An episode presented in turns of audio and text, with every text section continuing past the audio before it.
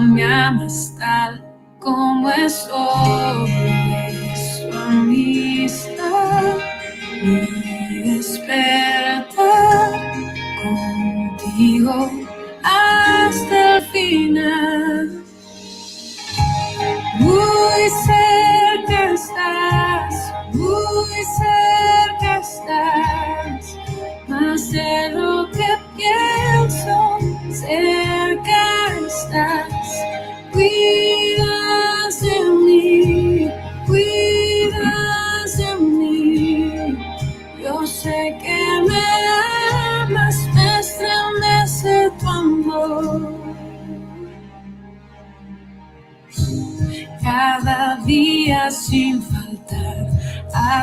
lado quiero estar. Haces mis sendas brillar, puedo ver tu bondad. Qué sublime invitación a vivir en comunión. Siendo rey de la creación, haces esta elección. Es tu amistad y despertar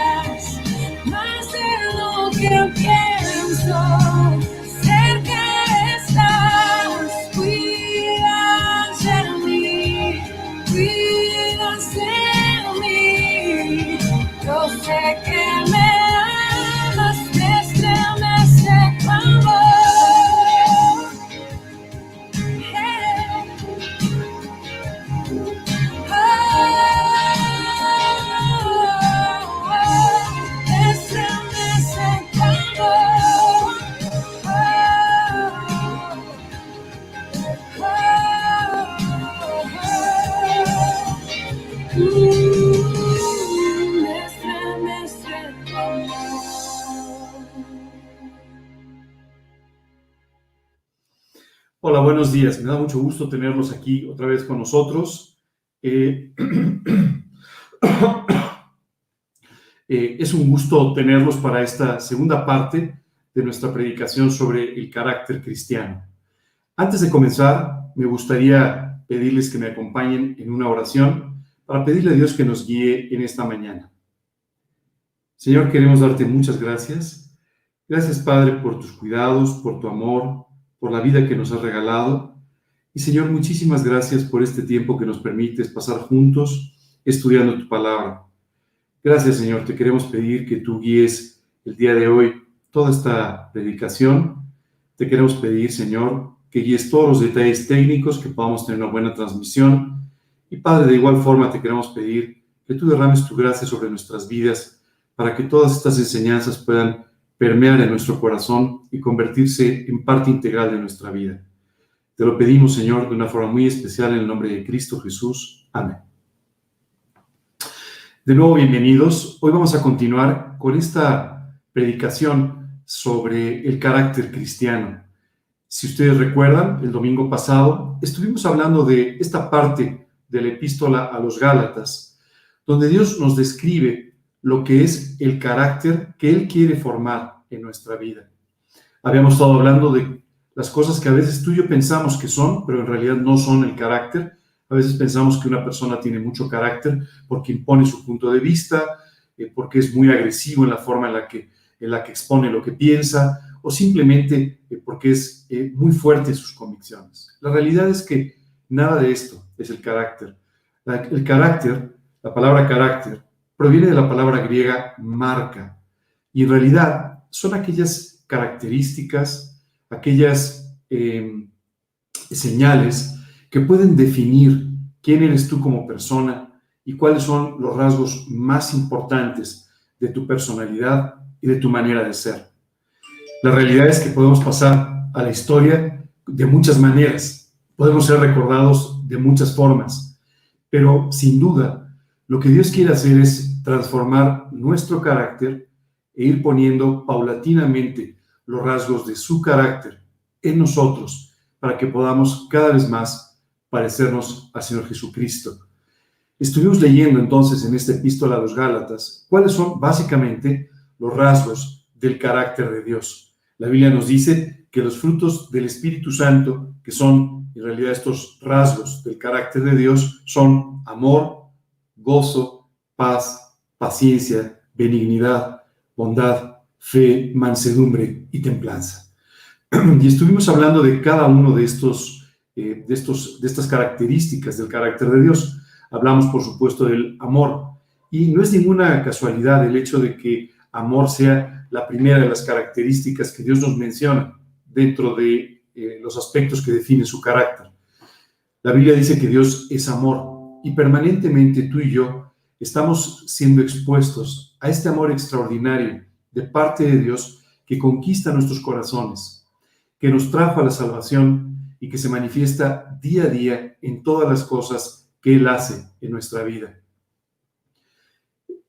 Es importante entender que cuando Dios quiere ir formando este carácter en nosotros, cuenta con un aliado, un aliado maravilloso, que es el Espíritu Santo, el Espíritu de Dios. Este Espíritu en nuestro corazón, su presencia en nuestro corazón, hace que Él pueda hacer en nosotros lo que sería completamente innatural, antinatural para nosotros en nuestras propias fuerzas. ¿A qué me refiero con esto? Para ti para mí, vivir en este amor es prácticamente imposible. Tú y yo definimos amor como una característica emocional, como un sentimiento, cuando en realidad Dios nos expresa su amor de una forma completamente distinta, manifestando su amor hacia personas que ni siquiera estaban interesados en Él, que ni siquiera reaccionaban bien ante este amor y que en realidad ni siquiera estaban dispuestos a escucharle. Pero Dios dice la Escritura que mostró su amor para con nosotros en que siendo aún pecadores, Cristo murió por nosotros. Y esto nos define perfectamente cómo es el amor de Dios. El amor de Dios hacia tu vida se expresó mucho antes de que tú estuvieses de acuerdo con Él, mucho antes de que siquiera te interesaras por Él. Y aún así, Cristo ya había muerto en la cruz por cada uno de tus pecados. Esto define la grandeza, la dimensión del amor de Dios. Y este es el amor que Dios quiere poner en tu vida. Un amor que no depende de la reacción de los demás. Un amor que solamente depende de tu decisión de vivir para Cristo y de tu decisión de amar a las personas con este amor que sin duda va a inundar tu corazón de parte de Dios y que podrá proyectarse hacia la vida de otras personas. La Biblia nos habla también de algunos otros, algunas otras características. Nos habla del gozo, algo que solamente tú y yo podemos vivir cuando estamos llenos del Espíritu Santo, gozándonos de la vida, gozándonos de las situaciones, a pesar de las circunstancias que tengamos que enfrentar. La Biblia nos habla también de la paz, y la paz es algo también muy antinatural para los seres humanos. La realidad es que los seres humanos no estamos en paz nunca, ni siquiera con nosotros mismos. Pero Dios estableció la paz con el hombre a través de la cruz del Calvario y de esta manera puede permitir no solamente que estés en paz con Dios, pero que vivas en paz contigo mismo y también que tengas paz para con los demás.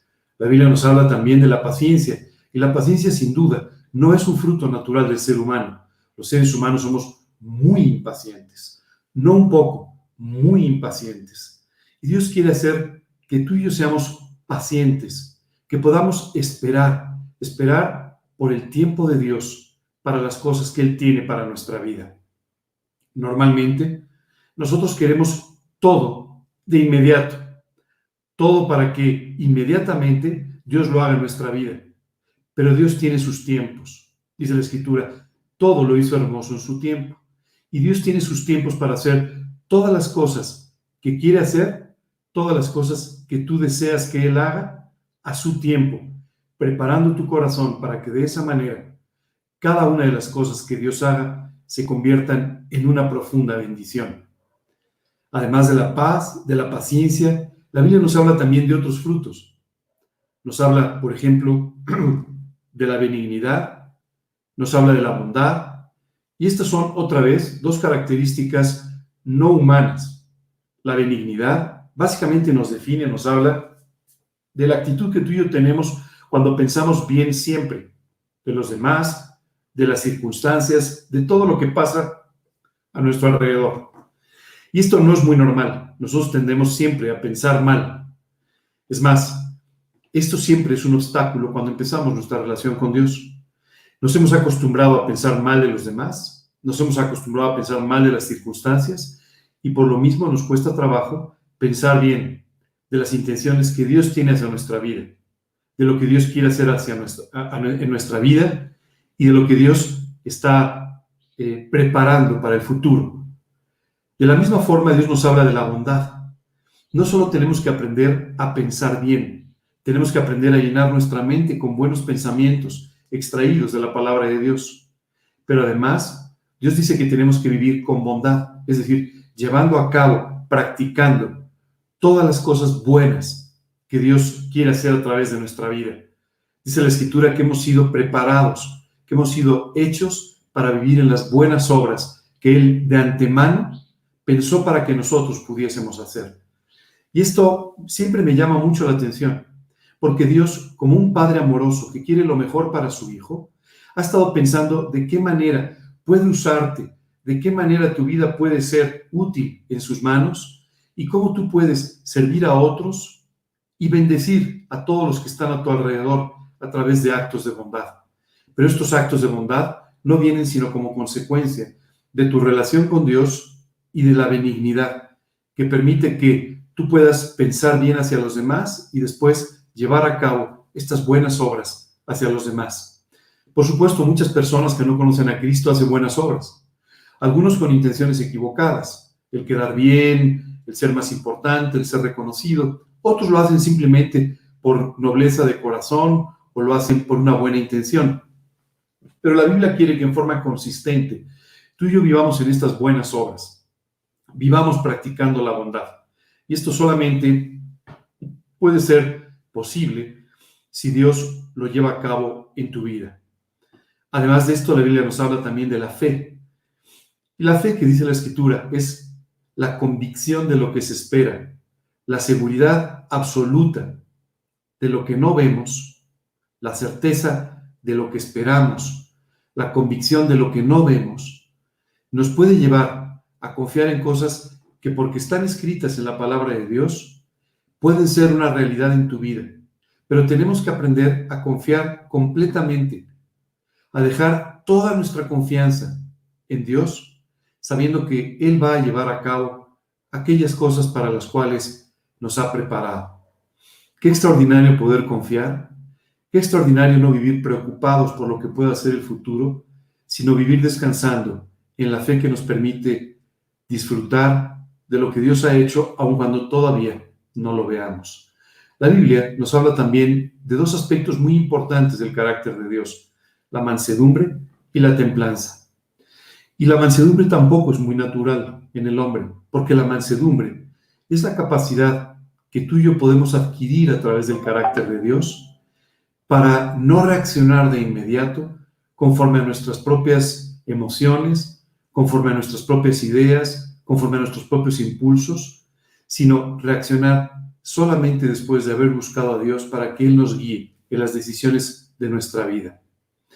Muchas veces tú y yo pensamos que necesitamos buscar a Dios en las decisiones importantes de la vida, pero si tú piensas eso, jamás lo harás. En realidad, Dios nos habla de que tú y yo tenemos que buscar a Dios en cada una de las decisiones pequeñas o grandes de nuestra vida, porque nuestra vida no solamente corresponde a las grandes decisiones, sino corresponde a las pequeñas decisiones que tú y yo estamos tomando todos los días y que finalmente construyen nuestro carácter y construyen nuestra vida. Así que Dios quiere enseñarnos a que vivamos permanentemente dependiendo de Dios en estas pequeñas decisiones que marcan nuestra vida, de tal manera que Él pueda construir su carácter y construir toda su voluntad, todo el plan maravilloso que tiene para tu vida y para la mía. Por último, la Biblia nos habla de la templanza, o tú y yo podríamos llamarlo de otra manera, el dominio propio. Y hay veces que pensamos que el dominio propio simplemente es el autocontrol, el restringir nuestras emociones. Pero Dios no quiere que vivas restringiendo tus emociones. Dios no quiere en absoluto que trates de autocontrolarte y de esta manera pases tiempo sufriendo por no poder ser quien eres. No, no, no, no. Lo que Dios quiere es justamente poner templanza, es decir, esta característica de su carácter que te lleva a poder tener control sobre tus decisiones, control sobre tus emociones, no sufriéndolas, sino disfrutando de todas las cosas que Dios te ha dado, incluyendo tus propias emociones.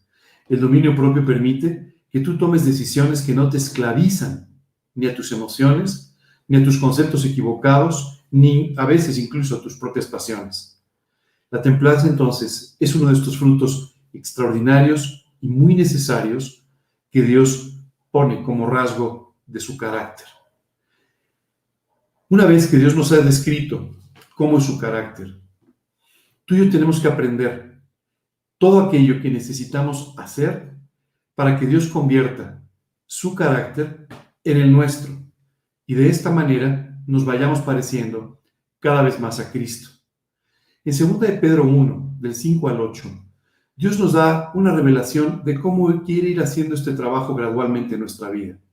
Nos dice, vosotros también, poniendo toda diligencia por esto mismo, añadid a vuestra fe virtud, a la virtud conocimiento, al conocimiento dominio propio, al dominio propio paciencia, a la paciencia piedad, a la piedad afecto fraternal y al afecto fraternal amor y continúa diciendo en este pasaje, porque si estas cosas están en vosotros y abundan, no os dejarán estar ociosos, ni sin fruto en cuanto al conocimiento de nuestro Señor Jesucristo. Dios nos dice que si estas cosas, estos rasgos de su carácter están presentes en nuestra vida, tú y yo no estaremos ociosos. Estaremos permanentemente buscando la forma de conocer más profundamente al Señor. Estaremos buscando permanentemente la forma de servir a otras personas, de ayudar, de hacer el bien, y todo esto, al final, será parte de este plan maravilloso que Dios tiene para nosotros. Pero nos va explicando cómo gradualmente va haciendo este trabajo, diciendo que primero comenzamos con la diligencia de querer hacer las cosas que Dios nos está pidiendo. Después nos dice la escritura, tenemos que confiar, es decir, a toda diligencia tenemos que añadir fe. A la fe dice la escritura virtud, es decir, esta característica que nos lleva a vivir una vida piadosa, correcta, a tratar de hacer las cosas conforme Dios nos enseña que deben ser hechas. Dice a la, virtud conocimiento. Yo conozco muchas personas que te dicen, no, yo quiero saber más de Dios, pero no abren la Biblia la leen. La mejor forma en la que tú puedes conocer profundamente el carácter de Dios, su manera de ser y sus intenciones para tu vida, es leer su palabra porque allí está plasmado todo lo que tú puedes y necesitas conocer de Dios en este tiempo de tu vida. Algún día daremos un paso a la eternidad y tú y yo conoceremos a Dios sin ninguna restricción. Conoceremos a Dios de una forma que la eternidad no nos va a alcanzar para conocer en detalle. Pero hoy, en su palabra, tienes todo lo necesario para poder transitar por este periodo que llamamos la vida de la mano de Dios, tomado de su misericordia y siendo muy claro en cuanto a las cosas que sabes que Dios quiere de ti y que ha preparado para tu futuro. Es por tanto muy necesario que tú y yo añadamos el conocimiento, que leamos la palabra de Dios. Dice la escritura que a este conocimiento tenemos que añadir el dominio propio, y a este la paciencia, y a este la piedad, el afecto fraternal y finalmente el amor. Es decir, este conocimiento de la escritura va a traer como consecuencia que todas estas cosas se vayan desarrollando en nuestra vida. ¿Qué hacer para que nuestro carácter o el carácter de Dios se desarrolle en nuestra vida? La primera recomendación que te quisiera dar esta mañana es que pases tiempo con el Señor en la lectura de la Biblia y en la oración. Una vez una persona me preguntaba, ¿cuántas veces has leído la Biblia? Y cuando le dije más o menos cuántas veces estimaba haberla leído, me dice, pero yo no lo entiendo, si ya la leíste una vez, ¿para qué la sigues leyendo otra y otra y otra vez? Le dije, mire, por varios motivos. La propia Biblia dice que el que piense saber algo, todavía no lo sabe como debería saberlo. Así que una y otra vez, cuando regreso a aquellos pasajes por los que he pasado en varias ocasiones, no solamente vuelvo a encontrar las enseñanzas que Dios ya trajo a mi vida, pero que ahora son mucho más claras porque tengo más ejemplos para ellas, pero además Dios me lleva a encontrar nuevas enseñanzas, nuevas cosas, nuevos tesoros que Dios ahora quiere ir poniendo en práctica en mi vida. ¿Por qué no los vi la primera vez que leí la Biblia? Porque no estaba preparado para ello. Porque Dios tiene que ir poco a poco construyendo, dice la Biblia, sobre edificando, para que de esta manera tú y yo podamos ir cada vez más y más profundo. Dios tiene que irnos ejercitando en algunos de estos frutos, en la paciencia, en la piedad, tiene que irnos ejercitando de tal manera que cada vez podamos ir más profundo, cada vez podamos ser más fuertes en nuestras convicciones, cada vez Dios pueda hacer un mayor trabajo en nuestras vidas. Por supuesto, la oración es muy importante dentro de todo este trabajo que Dios hace para desarrollar el carácter.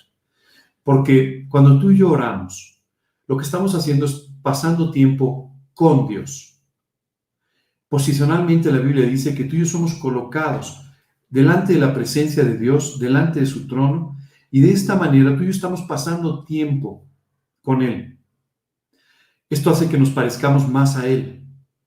Esto hace que entendamos muchas de las cosas que Él hace y que a veces nos cuesta un poco de trabajo comprender. Pero este trabajo que Dios hace en la oración de preparar nuestro corazón y de cambiarlo, es un trabajo sumamente necesario. Cuando tú y yo leemos la Biblia, nos encontramos normalmente con libros en la Biblia en los que nos dice Dios qué debemos hacer o qué debemos dejar de hacer. Pero hay un libro, el libro de los Salmos, donde Dios nos saca un momento de esta situación, de esta realidad, para enseñarnos cómo es el trabajo de transformación que Él hace en el corazón de los hombres. Y lo hace a través de enseñarnos cómo transformó el corazón de un rey de Israel, de David. Cómo él fue cambiando sus intenciones, cómo él fue cambiando sus inclinaciones, cómo él fue cambiando incluso la visión que David tenía sobre la vida y sobre las cosas que le rodeaban. Este trabajo Dios lo hizo en mucho a través de la oración. Y este es el trabajo que Dios quiere hacer en tu vida a través de la oración. No dejes de leer, no dejes de orar. Esta es tu alimentación indispensable desde el punto de vista espiritual para todos los días de tu vida. Es como si naturalmente tú y yo dejásemos de comer. Bueno, hoy voy a comer mucho, pero mañana no como. O estoy dos o tres días de ayuno, pero el tercer día voy a comer tremendamente bien. Tú y yo sabemos que esto afectaría en forma muy negativa a nuestra salud. De la misma manera pasa con nuestra salud espiritual cuando estamos siendo afectados por la falta de lectura, por la falta de oración, es decir, por la falta de este alimento indispensable desde el punto de vista espiritual que tú y yo necesitamos todos los días de nuestra vida. Ahora, tú y yo podemos estar leyendo la Biblia todos los días, pero mi segundo consejo el día de hoy para permitirle a Dios que desarrolle su carácter en tu vida es que obedezcas lo que Dios te dice en la Biblia. La Biblia no es una novela, no es un libro de aventuras, no es algo para que tú y yo simplemente leamos y leamos y vayamos pasando páginas.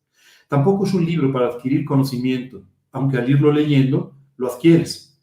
Pero en realidad la Biblia es un libro espiritual para que tú y yo aprendamos ahí lo que Dios quiere de nuestras vidas. Y para ello tenemos que ir obedeciendo cada una de estas cosas que Dios pone delante de nosotros y que nos quiere enseñar para que sean parte integral de nuestra vida. La Biblia dice que sin obediencia es imposible agradar a Dios. Tú y yo tenemos que obedecer aquellas cosas que Dios nos está enseñando, que son parte necesaria de nuestra vida y en las que Dios quiere que le hagamos caso. Hay un tercer consejo que me gustaría darte esta mañana y es, tienes que buscar a Dios para que santifique tu vida permanentemente. ¿A qué me refiero con esto? La Biblia dice que la santidad es una actitud indispensable para que tú y yo podamos vivir la vida cristiana. ¿Qué es la santidad? A veces nos confundimos y pensamos que esta es la característica esencial de algunas personas que han sido destacadas espiritualmente. Los cuadros de la antigüedad, los cuadros del Renacimiento, nos muestran algunas personas, personajes de la Biblia, con una aureola atrás, ¿no? Y nos dicen, mira, ellos fueron santos. Pero la santidad no es una característica reservada solamente a algunas personas espiritualmente destacadas. La Biblia dice, sed santos, porque yo soy santo. Es decir, esto es una ordenanza para cada uno de los creyentes, para cada una de las personas que seguimos a Cristo, el ser santos. No como una característica especial que nadie la tiene, y si te dijeron esto, no es real, sino más bien como una actitud aprendida de vivir en santidad. ¿Qué significa la palabra santidad? Santidad significa cuando tú y yo rendimos nuestra voluntad a la de Dios, cuando dejamos nuestra voluntad y nuestra vida en las manos de Dios para que Él pueda usarnos en la manera que así lo defina. Esto es santidad. Dice la escritura que Dios quiere llevarnos a vivir de esta manera, siendo santos, tú y yo, sin importar nuestro pasado, sin importar nuestra condición, Dios quiere hacernos santos, vivir en santidad. Hay un tercer consejo que te daría, que tiene que ver con las pruebas que sin duda tú y yo tendremos que enfrentar en la vida. Si alguien te dijo que esta vida no tiene pruebas, es que no la ha vivido. Siempre, todos los seres humanos pasamos por diferentes pruebas. Claro, lo que es una prueba para ti, tal vez no lo es para mí. Lo que para mí es una prueba, tal vez para ti no lo sea. Porque para ti y para mí hay cosas que son más o menos importantes en la vida. Hay cosas que son más difíciles o más fáciles. Yo veo personas, por ejemplo, para las cuales cualquier pequeña situación de salud se convierte en una prueba, porque son un poco más aprensivos. Yo veo, sin embargo, como otras personas, son probadas a través de tener ciertos problemas en su trabajo, o tener ciertos momentos de dificultad económica, o tener simplemente cierta inseguridad en el futuro o cualquier otra cosa. Y esto se convierte en una prueba para tu vida. Las pruebas van a suceder. La diferencia es cómo tú y yo pasamos por las pruebas de la vida. No es más feliz quien tiene menos pruebas. Es más feliz el que aprende a enfrentar las pruebas de la mano de Dios. Hoy te quiero pedir que analices un poco cómo estás enfrentando las pruebas de tu vida. ¿Qué es lo que estás haciendo cuando tienes que enfrentarte a estas situaciones que te alteran, que te sacan de tu, de tu cotidianeidad y que te hacen pensar que la vida se ha vuelto inestable y difícil. ¿Cómo actúas? ¿Cómo reaccionas? Te tomas de la mano de Dios para que Él pueda fortalecerte en las pruebas, pueda santificarte, pueda purificarte, limpiarte en las pruebas, o tratas de pasarlas de cualquier manera. La actitud más común que tenemos los seres humanos ante las pruebas es la queja. Nos quejamos de que las cosas no son como queremos. Nos quejamos de que las cosas no nos salen bien. Nos quejamos de que la vida no es como nosotros la habíamos planeado o diseñado. Estas quejas no te llevan a nada. ¿Sabes qué hacen las quejas contigo y conmigo? Nos convierten a ti y a mí en mártires y a las demás personas, incluso a Dios, en injustos contigo. Esto no es real, esto no te ayuda y lo único que va a hacer es sumirte en el orgullo y en la depresión. Sé que suena terrible. Sé que tú no quieres hacer esto. Pero en forma natural, muchas veces, lo que hacemos es quejarnos y quejarnos y martirizarnos a nosotros mismos. Deja de quejarte y empieza a dar gracias. ¿Cómo voy a dar gracias cuando estoy pasando por problemas? ¿Cómo voy a dar gracias cuando estoy pasando por situaciones difíciles? Creyéndole a Dios, entendiendo que cada una de estas pruebas no es más que un acto definido de Dios para mostrarte su amor, para hacerte crecer en tu vida y para de esta forma llevarte a esa altura espiritual, a ese carácter como el de Dios que quiere formar en tu vida. Aprovecha las pruebas. Cuando entras a una prueba, no quiere decir necesariamente que digas, yupi, estoy en una prueba. La verdad es que normalmente no lo hacemos. No quisiéramos vivir en pruebas. Pero cuando entras a una prueba, cuando estás consciente de que estás entrando en una situación de prueba, inmediatamente dale las gracias a Dios y aprovecha este tiempo, aprovecha esta oportunidad. Cuando comenzó toda esta situación de esta epidemia mundial del coronavirus, yo veía a muchas personas que al entrar a esta situación de aislamiento, eh, de distanciamiento, etcétera, muchas personas empezaban a quejarse. ¿Y ahora qué voy a hacer? ¡Qué horror! Otras personas, sin embargo, tomaban una actitud distinta. Voy a aprovechar ahora para hacer algunas cosas que no había podido hacer. Voy a aprovechar ahora para hacer esto o lo otro. Todos podríamos quejarnos. A todos nos ha afectado.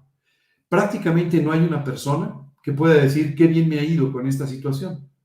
Pero sin embargo, hay personas que han tomado la actitud de dejar de quejarse y empezar entonces a hacer las cosas que en otro momento tal vez no habrían podido hacer. ¿Sabes? Todo esto depende fundamentalmente de tu actitud. Hoy te invito a que cambies tu actitud, a que dejes de quejarte. Y sé que es muy difícil, porque este es un hábito que todos hemos construido y en el que vivimos desde nuestra más tierna infancia. Pero, por favor, ponte una meta esta semana. No me voy a quejar. Por siete días no me voy a quejar. Y no te preocupes. Si esos siete días no te quejas, aprenderás a entrar en un círculo virtuoso que te va a llevar de una vida sin quejas a una vida en santidad, a una vida disfrutando de las cosas que Dios tiene para ti y ya no querrás volver atrás. Hoy te invito a que dejes de quejarte y a que aproveches las pruebas. Son momentos realmente muy valiosos para tu vida. Y si no los aprovechas, tendrán que venir otras pruebas para enseñarte aquello que no quisiste aprender en las primeras. Tienes, por tanto, que permitirle a Dios que vaya desarrollando en, sus, en las pruebas los rasgos de su carácter en tu vida. Hay otro consejo que quisiera traer para ti el día de hoy. Ora específicamente porque Dios desarrolle estos rasgos de su carácter. La verdad es que la vida es un espejo maravilloso que nos enseña todos los días cómo somos. Podemos tratar de cerrar los ojos.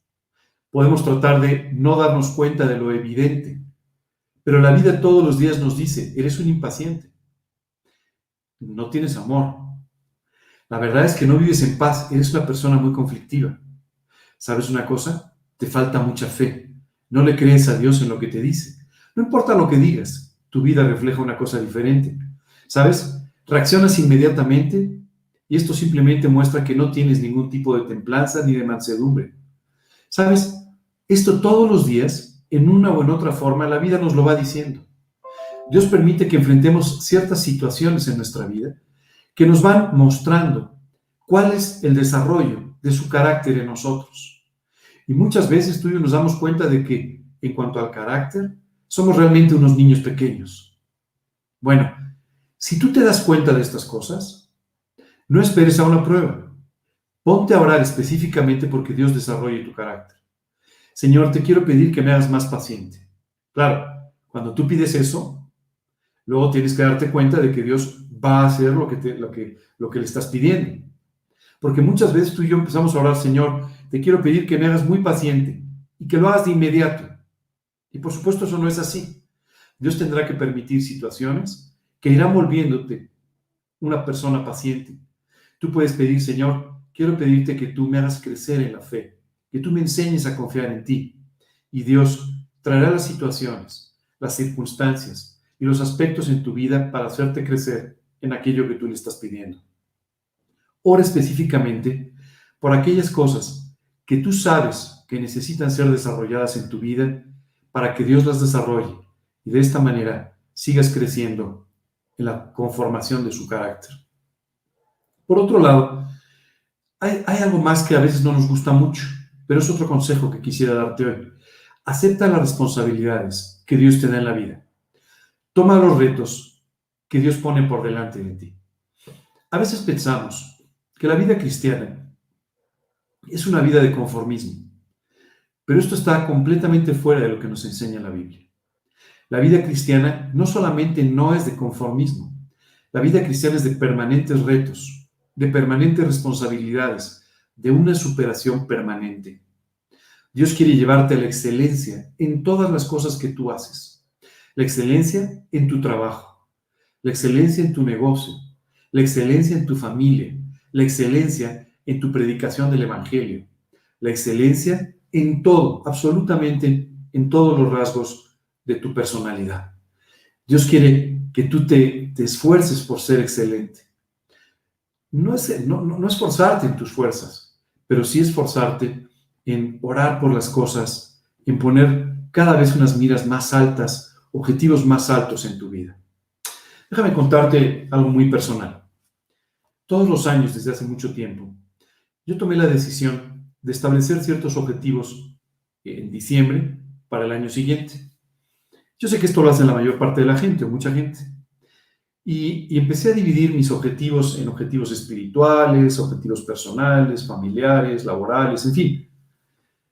Pero sabes, hubo un año, hace mucho tiempo, que empecé a darme cuenta de que las metas que yo quería poner estaban muy fuera de mi alcance y dije, ¿las pondré? Aún sabiendo que están fuera de mi alcance, o no las pondré. Tomé la decisión de ponerlas y de confiar que Dios podría hacer lo que yo sin duda no podía. Recuerdo también que a cada año le ponía un nombre. Y ese año recuerdo que le puse el año de la gracia. Dije, Dios, solo tu gracia podrá hacer que yo alcance estas cosas que son imposibles para mí para mi sorpresa, Dios convirtió en una realidad cada una de estas cosas que le había pedido. Y digo para mi sorpresa porque, sin duda, el momento que las escribí, tenía mis dudas sobre si Dios lo haría o no. Una de las cosas que puse ahí es que Dios me tendría que hacer crecer en la fe. Y así lo hizo. Y Dios convirtió entonces el año de la gracia en el año de los grandes resultados en mi vida. Después de eso continué haciendo mis metas todos los años.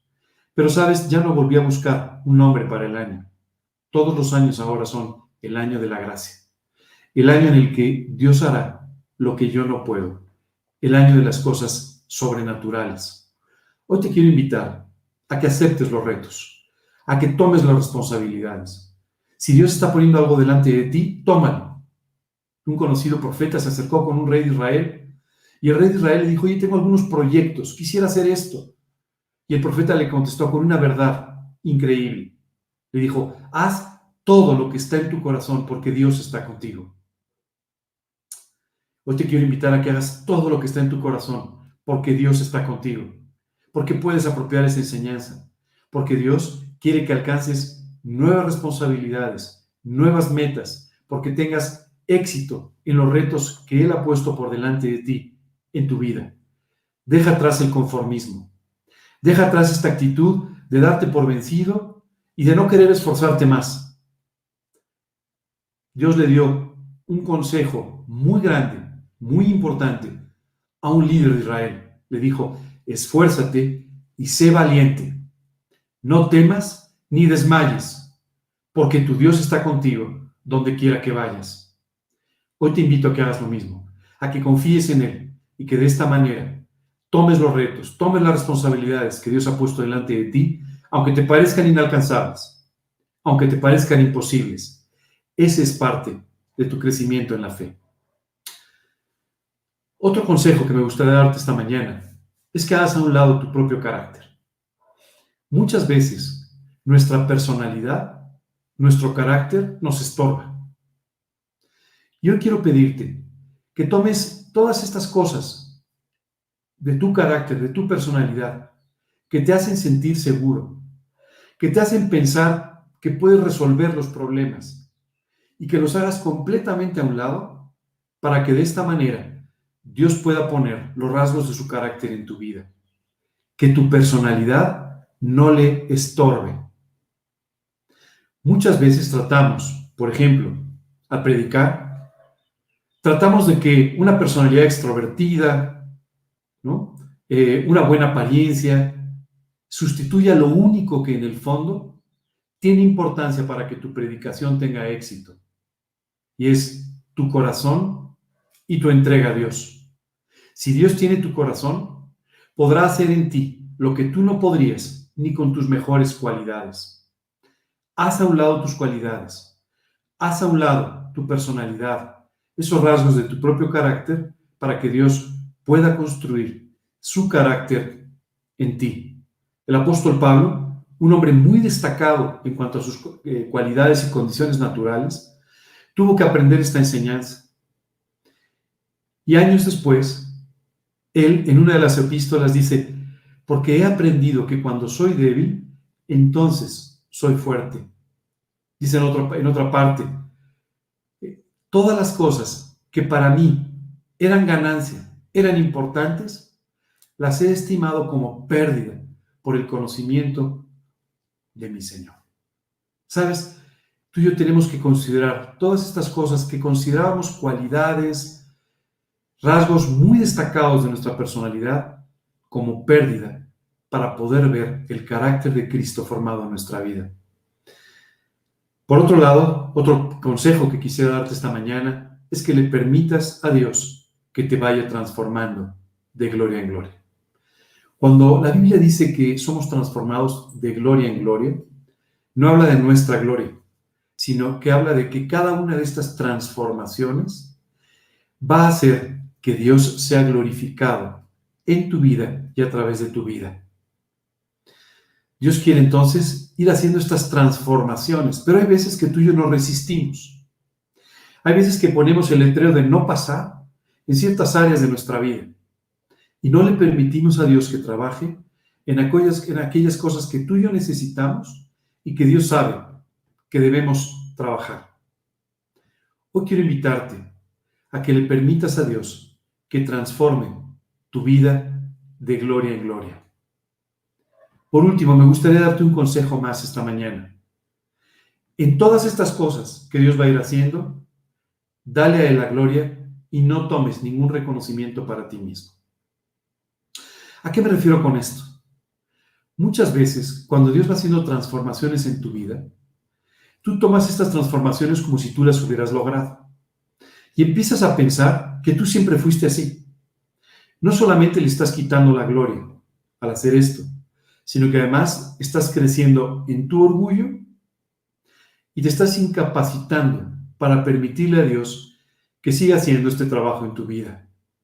Por tal motivo, es muy importante que cada cosa que suceda, que cada cosa que Dios haga en tu vida, inmediatamente le des a Él la gloria, le agradezcas, lo honres por lo que acaba de hacer. Hay una imagen que el libro de Apocalipsis nos permite ver de cómo va a ser el cielo. Y en el cielo Dios nos habla de unos personajes con unas coronas recibidas de parte de Dios por la forma en la que vivieron. Pero dice la escritura que estos personajes van a estar arrojando sus coronas todo el tiempo a los pies de Dios diciendo, Señor, tú eres el único, en el fondo tú eres el único, digno de toda alabanza, de toda gloria, de toda honra, no nosotros. Aún estas coronas te las debemos a ti. Aún todos los éxitos en nuestra vida, provienen de ti. Aún todas las cosas en las que tuviste la victoria, en las que fuiste exaltado, solamente provienen de Dios. Mientras tú y yo tengamos esta misma actitud, que aquellos, aquellos ancianos que arrojan sus coronas a los pies de Cristo, y tú y yo podamos arrojar nuestras victorias, podamos arrojar las transformaciones, podamos arrojar estas cosas en las que hemos tenido éxito, las podamos arrojar a los pies de Cristo, diciéndole, Señor, Solo tú eres digno de toda honra, de toda gloria, de todo honor. Dios podrá entonces continuar con sus transformaciones. Podrá hacer que nuestro orgullo no sea un obstáculo para las siguientes etapas de la transformación maravillosa que Dios quiere continuar haciendo en tu vida. Me gustaría terminar esta serie de consejos diciéndote algo más. El libro de Hebreos, en el capítulo 12, dice, por lo cual, levantad las manos caídas y las rodillas paralizadas. Y nos dice que empecemos a hacer sendas derechas para que lo que se ha salido del camino sea sanado Dice la escritura ahí, seguid la paz con todos y la santidad, sin la cual nadie verá al Señor. Hoy Dios quiere que empieces a construir sendas derechas, para que lo que se ha salido del camino regrese a Él. Dice también la escritura, habrá allí un camino, habrá allí vereda, y será llamado camino de santidad. Y sabes, la Biblia nos dice que todo aquel que camine por ese camino de santidad no se saldrá de él. No importa qué tan torpes podamos ser tú y yo muchas veces en la vida. Si caminamos por el camino de la santidad, si le permitimos a Dios que continúe con este trabajo en nuestras vidas, no solamente no te saldrás de este camino, sino que además Dios podrá llevarte por él de victoria en victoria. Tal vez estés pensando, oye, la realidad es que he tenido dos o tres tropezones, o tres o cuatro, y algunos bastante importantes, y he resultado bastante raspado. Tengo las rodillas un poquito raspadas y solo te quiero decir que la carrera no ha terminado, que Dios no ha terminado contigo, que Dios sanará tus raspones y que Dios te enseñará a caminar por el camino de la santidad con seguridad y con cada vez menos tropiezos hasta que puedas caminar con toda ligereza, con toda facilidad por el camino de la vida. Hoy, hoy por supuesto tú y yo tenemos que tomar una decisión con respecto a esto. ¿Me voy por la ruta fácil o me voy por la ruta que Dios me está marcando? La vida presenta muchas rutas fáciles. La vida presenta muchas, muchos atajos. Recuerdo hace un tiempo, un personaje público importante en México se inscribió a correr una carrera de distancia, un maratón. Pero cuando vio que algunos de sus corredores iban muy rápido, que le iba a costar mucho trabajo terminar, tomó la decisión de hacer una pequeña trampa, cambiar la ruta y brincarse varios kilómetros para llegar a la etapa final sin haberse esforzado demasiado. Cuando pasó por la meta todo se veía muy bien, hasta que alguien se dio cuenta que pues no había pasado por determinados controles. Y esto trajo una gran vergüenza a su vida. Esto es exactamente lo que nos puede pasar a ti y a mí. Cuando Dios nos habla de correr la carrera que tenemos por delante, no te ahorres kilómetros, no busques atajos y no busques la ruta fácil. Camina, corre por la ruta que Dios ha marcado a veces parecerá muy cuesta arriba y ahí aprenderás que Dios da esfuerzo al cansado y multiplica las fuerzas al que no tiene ningunas. A veces te parecerá que es demasiado largo y simplemente Dios te mostrará que la meta sigue delante y tienes que aprender a extenderte hacia lo que está delante sin permitir que el cansancio turbe tu manera de correr. A veces te sentirás sumamente cansado y a veces incluso podrás entrar en la desesperación al no ver la meta muy cerca. Pero ahí encontrarás la mano de Dios sacándote de ese pantano de la desesperación. Ahí encontrarás la mano de Dios calmando tu corazón y llevándote nuevamente a colocar tus ojos en la esperanza eterna y de esta manera dándote una gran victoria cuando atravieses por la meta. Qué increíble llegar al cielo y encontrar el premio del supremo llamamiento en el que tú y yo fuimos llamados. Qué precioso llegar ahí para finalmente entender el porqué de todo lo que Dios hizo en tu vida para llevarte hasta ese final. Esto es lo que Dios quiere hacer, construir su carácter y muchas veces tú y yo queremos hacerlo muy rápido. Señor, ¿por qué no compro un libro de Sea como Cristo en tres rápidas lecciones? Bueno, tal vez lo encuentres en alguna librería, no sé si existe. Pero si existe, te va a llevar a una equivocación. Si alguien te dice, mira, este es el atajo, te va a llevar a una equivocación. Más bien, dice la escritura, precepto sobre precepto, principio sobre principio. Un poquito aquí, un poquito allá. Así explica la Biblia que Dios irá construyendo este carácter maravilloso de Dios en tu vida que te llevará a vivir una vida totalmente extraordinaria. No tomes nunca la ruta fácil. La ruta fácil siempre es una ruta equivocada. Ve permitiéndole a Dios que construya todos los días, independientemente de qué tan fácil o qué tan difícil pueda verse. Me gustaría terminar el día de hoy esta enseñanza de esta manera. Pero por otro lado, quisiera invitarte a ti que nos estás sintonizando probablemente por primera vez y que después de escuchar todo esto, estás pensando, ¿cómo puede ser esto real en mi vida? Yo nunca he vivido de esta manera. Nunca he experimentado una relación personal con Dios. Hoy quiero invitarte a ti que estás en esa situación, que sientes un vacío en tu vida, que sabes que necesitas de Dios, que sabes que has cometido ciertos errores o muchos errores en tu vida. Todos los hemos cometido. Quiero invitarte a ti a que puedas tomar una decisión, la decisión más importante de tu vida. Dice el Evangelio que Dios nos amó de tal manera que entregó a su Hijo Jesucristo por nosotros. Literalmente dice la Escritura en el Evangelio de Juan, que Dios nos amó de tal manera, y permíteme leértelo, porque es importante. Porque de tal manera amó Dios al mundo, que ha dado a su Hijo unigénito, para que todo aquel que en él cree no se pierda, mas tenga vida eterna.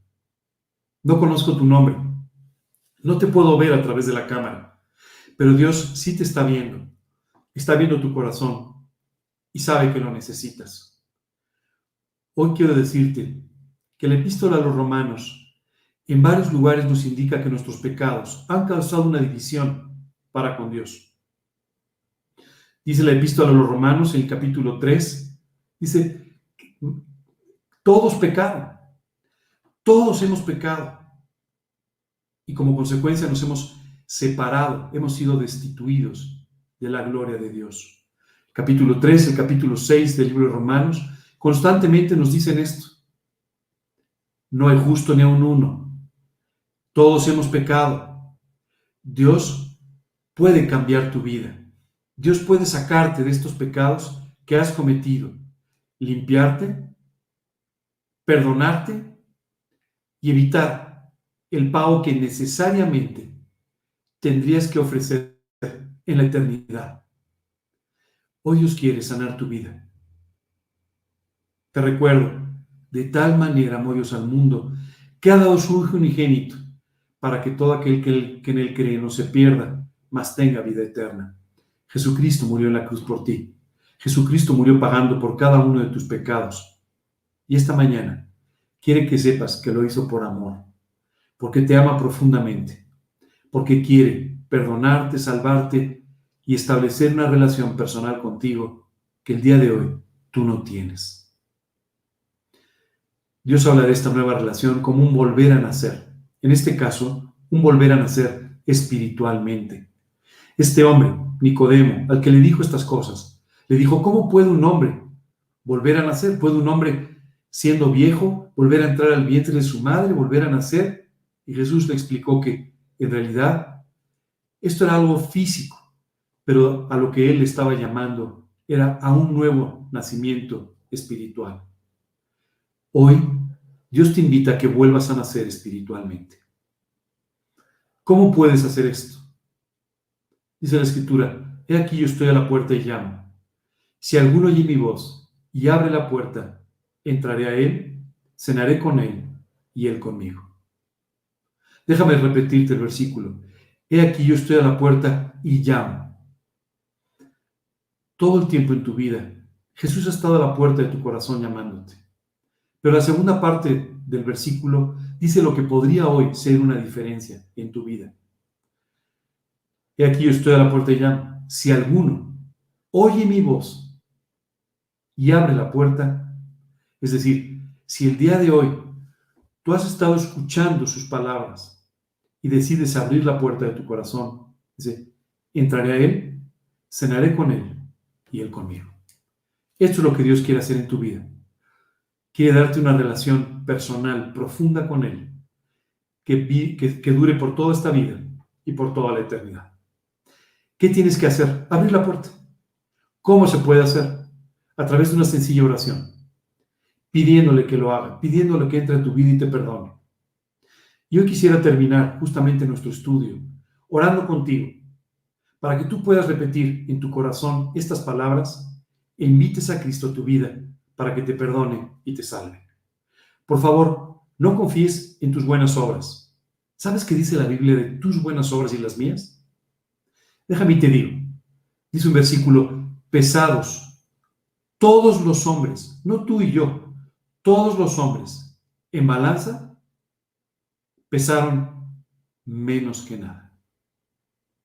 Eso es lo que tus buenas obras, mis buenas obras, pesan delante de Dios, menos que nada.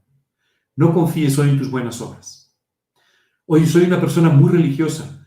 No confíes tampoco en eso. A quien Dios estaba enfrentando a través de estas palabras de Jesucristo en el Evangelio de Juan, era un hombre profundamente religioso llamado Nicodemo probablemente mucho más de lo que tú y yo podríamos llegar a ser en nuestra vida. Y a pesar de todo, le dijo Nicodemo, no es suficiente tu religión. Tienes que nacer de nuevo. Hoy es día de llegar a cuentas delante de Dios. Te invito a que sigas mis palabras en esta oración y le pidas que entre a tu vida. En la segunda parte de la oración, vamos a orar pidiéndole a Dios que forme este carácter en nosotros, que vaya formando todos estos rasgos de, nuestro de su carácter en nuestra vida y de esta manera podamos parecernos más a Cristo.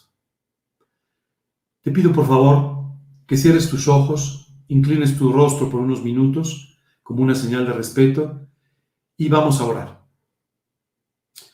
Señor, el día de hoy quiero darte gracias por tu amor hacia mi vida, aun cuando no lo merezco. Señor, gracias porque Jesucristo murió por mí en la cruz. Y confiando en su sangre salvadora, quiero pedirte que perdones cada uno de mis pecados. Limpia mi corazón, limpia mi vida con la sangre de Cristo y perdóname, Señor, por todo, todo lo que he hecho mal. Mis pecados, mis errores, perdóname por todo, Señor. Hoy te pido que me limpies y que me salves eternamente del pago de mis pecados. Te pido también, Señor, que entres a mi vida, que entres a mi corazón, a mi indigno corazón, y lo hagas nuevo. Señor, renueva mi vida. Y Dios, dame una relación personal contigo que dure por toda esta vida y la eternidad. Te lo pido en el nombre de Cristo Jesús y para su gloria. Amén.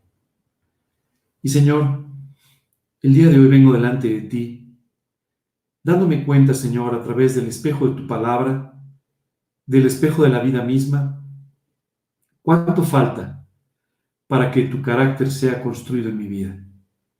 Hoy vengo delante de ti para pedirte que tú hagas todos estos cambios en mi vida que tú pongas tu carácter en mí, que pueda ser un fiel reflejo de Jesucristo y que me lleves a vivir en el plan y la voluntad que tienes para mí en esta vida. Te lo pido, Señor, con todo mi corazón, sabiendo que yo no puedo hacerlo, pero sabiendo que tú eres más que suficiente para hacer todas estas cosas en mi vida. Gracias, Dios, en el nombre de Cristo Jesús y para su gloria. Amén. Si seguiste la oración, si invitaste a Cristo a tu vida, si le pediste perdón y que entrara a tu corazón con humildad, con arrepentimiento, sin duda Dios hizo esto que tú le pediste. Y comenzará una relación personal con Él que durará para siempre. Hoy te invito a que, como hablamos durante el estudio, comiences a leer tu Biblia, para que puedas conocer más a Dios, para que Él pueda hablarte directamente a tu vida y puedas aprender qué es lo que quiere de ti. Te invito a que empieces a leer el Nuevo Testamento, los Evangelios, donde podrás conocer más el tiempo que Jesucristo pasó entre nosotros y cómo enfrentó las cosas que tú y yo tenemos que enfrentar cotidianamente. De igual forma, te invito a que ores, a que hables con Dios, a que le digas tus cosas, a que le pongas delante de tus peticiones y de esta manera pueda establecerse un diálogo permanente con un Dios que tiene mucho tiempo buscándote y que quiere escucharte. Amigo, si hoy quieres en tu corazón genuinamente que Dios forme su carácter en ti, pídele a Dios que haga este trabajo maravilloso. Sigue estos consejos. Lee estos frutos del Espíritu Santo y de esta manera ve viendo el trabajo de Dios en tu vida, construyendo cada uno de ellos, cada una de estas áreas de tu carácter. Hoy te quiero agradecer que nos hayas sintonizado. Te mando un abrazo donde quiera que estés, aunque solo sea virtual, pero con todo cariño. Dios te bendiga. Seguimos en contacto el día de mañana a las 9 de la noche. Tendremos nuestra siguiente cápsula, mensajes desde el aislamiento. Y el próximo domingo, otra vez a las 11 de la mañana, estaremos aquí para un nuevo mensaje de la Escritura. Nos vemos. Dios te bendiga.